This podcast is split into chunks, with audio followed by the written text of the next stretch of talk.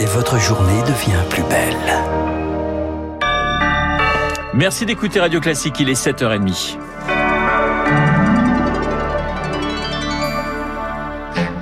La matinale de Radio Classique avec Renaud Blanc.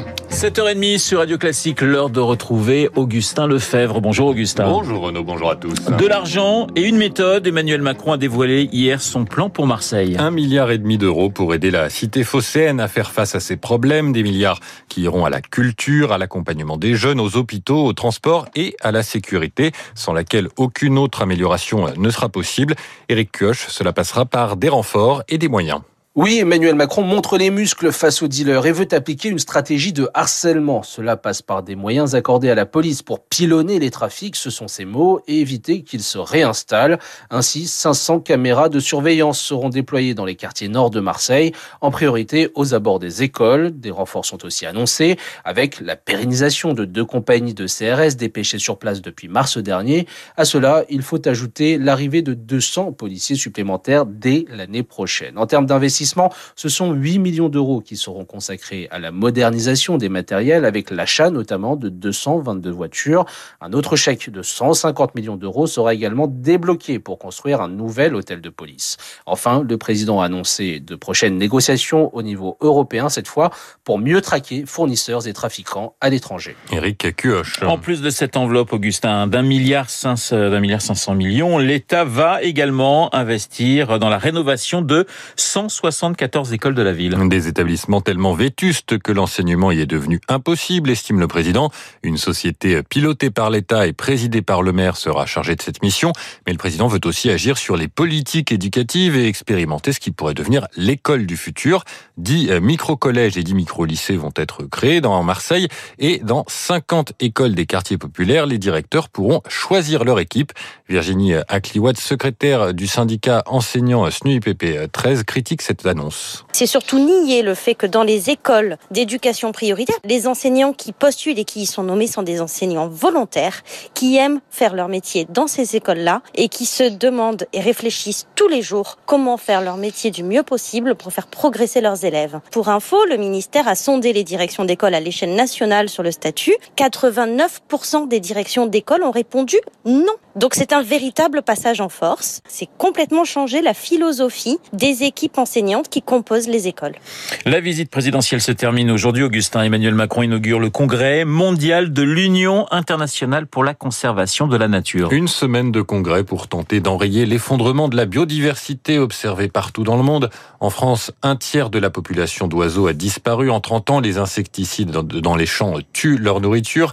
Le discours du président est donc très attendu car il y a et les ONG demandent plus de moyens. Pierre Canet du WWF. La France compte parmi les 10 pays où les espèces sont les plus menacées et les moyens mis en face sont Epsilon. On pense au budget, c'est 0,4% du budget de la France qui participe à la protection de la biodiversité. Et donc, nous attendons du président de la République un revirement, que le budget de la France puisse soutenir entièrement la protection de la biodiversité et sortir l'ensemble des activités néfastes. On pense à des infrastructures, on pense à l'étalement urbain, on pense aux enjeux forestiers. Il faut que le président de la République prenne conscience de l'urgence à agir. C'est la fin du quinquennat, c'est sa dernière chance. Propos recueillis par Baptiste Gabory que nous retrouverons en direct de Marseille à 8h. Pratiquement 7h34 sur Radio Classique. À Marseille, il y avait l'hydroxychloroquine de, de Didier Raoult, un autre prétendu traitement contre le Covid, inquiète aujourd'hui les autorités sanitaires. L'ivermectine, les Américains s'arrachent ce médicament, c'est pourtant un antiparasitaire pour animaux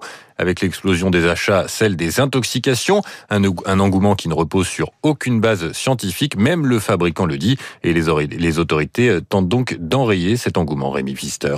Vous n'êtes pas un cheval ni une vache, c'est le communiqué choc de l'Agence américaine du médicament pour endiguer cette ivermectine mania. Car cet antiparasitaire est très utilisé en médecine vétérinaire, de nombreux Américains n'hésitent pas à s'en procurer via les animaleries.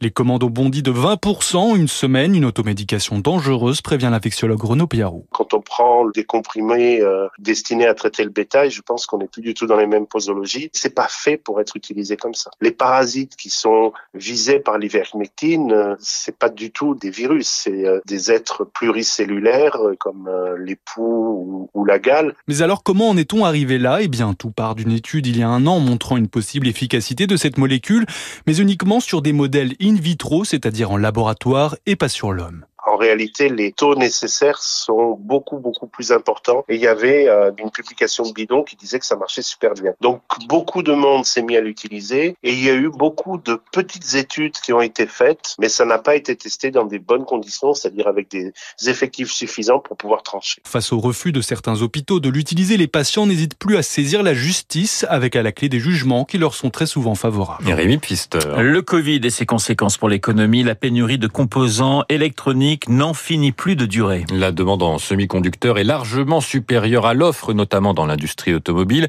Conséquence, le site de Renault Flin s'arrête aujourd'hui. C'est déjà le cas de celui de Stellantis, ex-PSA Fiat Chrysler à Poissy, dans les Yvelines depuis hier. Les salariés sont placés en chômage partiel jusqu'à demain. Ils ont beaucoup de mal avec cette situation, Émilie Vallès. Imaginez des lignes de production totalement désertes. Les 3500 salariés du site de Stellantis à Poissy sont au chômage partiel. Deux jours d'arrêt, c'est 2000 voitures que nous ne produisons pas, lamente Brahim Haït Atman, délégué force ouvrière du site il leur manque une pièce centrale, un composant électronique qui fait fonctionner le véhicule et gère notamment le tableau de bord et la climatisation. C'est un peu en fait le grain de sable qui vient enrayer la machine euh, tout entière. On est plus que bloqué. Sans ces pièces-là, on peut pas sortir les voitures, donc on peut pas les assembler et il y a plus personne qui est dans l'usine alors que les clients sont en train d'attendre les voitures. Ça fait 31 ans que je travaille sur l'usine de Poissy. C'est quelque chose qui me fait mal au cœur. Face à cette pénurie de semi-conducteurs, Stellantis devrait être contraint de réduire sa production de 20% cette année, explique Arnaud Aimé spécialiste du secteur chez SIA Partners, et aucun constructeur automobile n'est épargné dans le monde. Il pourrait y avoir euh, entre 6 et 7 millions de véhicules qui pourraient ne pas être produits euh, dans le monde sur l'année, ce qui est gigantesque. Et même les constructeurs, les rares constructeurs qui avaient l'habitude de faire des stocks de composants, eh bien eux-mêmes euh, sont pris de court maintenant parce que les stocks de sécurité qu'ils avaient fait bah, sont épuisés aujourd'hui. C'est ce qu'on voit par exemple chez Toyota. Résultat, pour les clients, les délais d'attente pour obtenir un véhicule neuf s'allongent. On passe de 2 à 4 mois sur certains modèles selon cet expert. Émilie Vallès. Termine ce journal avec le retour d'un groupe qui a fait danser plusieurs générations. Abba, Abba annonce un nouvel album. Après 40 ans de pause. C'est le retour des quatre Suédois. L'album sort le 5 novembre. Il sera accompagné d'une série de concerts en hologramme à Londres avec les tubes d'Abba, Waterloo, Money Money ou Dancing Queen. Alors est-ce que ce sera un retour gagnant pour le groupe aux centaines de millions d'albums vendus? Je vous laisse en juger avec un des deux premiers morceaux dévoilés, Don't Shut Me Down.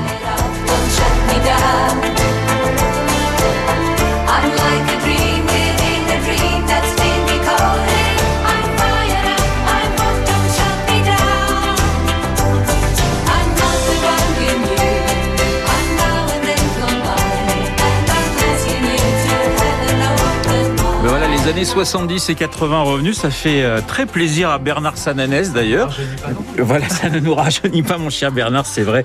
Bernard Sananès dans les spécialistes euh, dans un instant aux côtés de François Geffrier, le président des Labs, pour euh, évoquer eh bien notre baromètre radio classique Les Échos. Tiens, sachez Bernard que ABBA a vendu 360 millions d'albums bah, depuis la création du groupe, c'est-à-dire des plus gros vendeurs. Oui, c'est le troisième, je crois, hein, depuis le, le milieu des années 70, effectivement ça laisse rêveur. Il est 7h38 sur Radio Classique.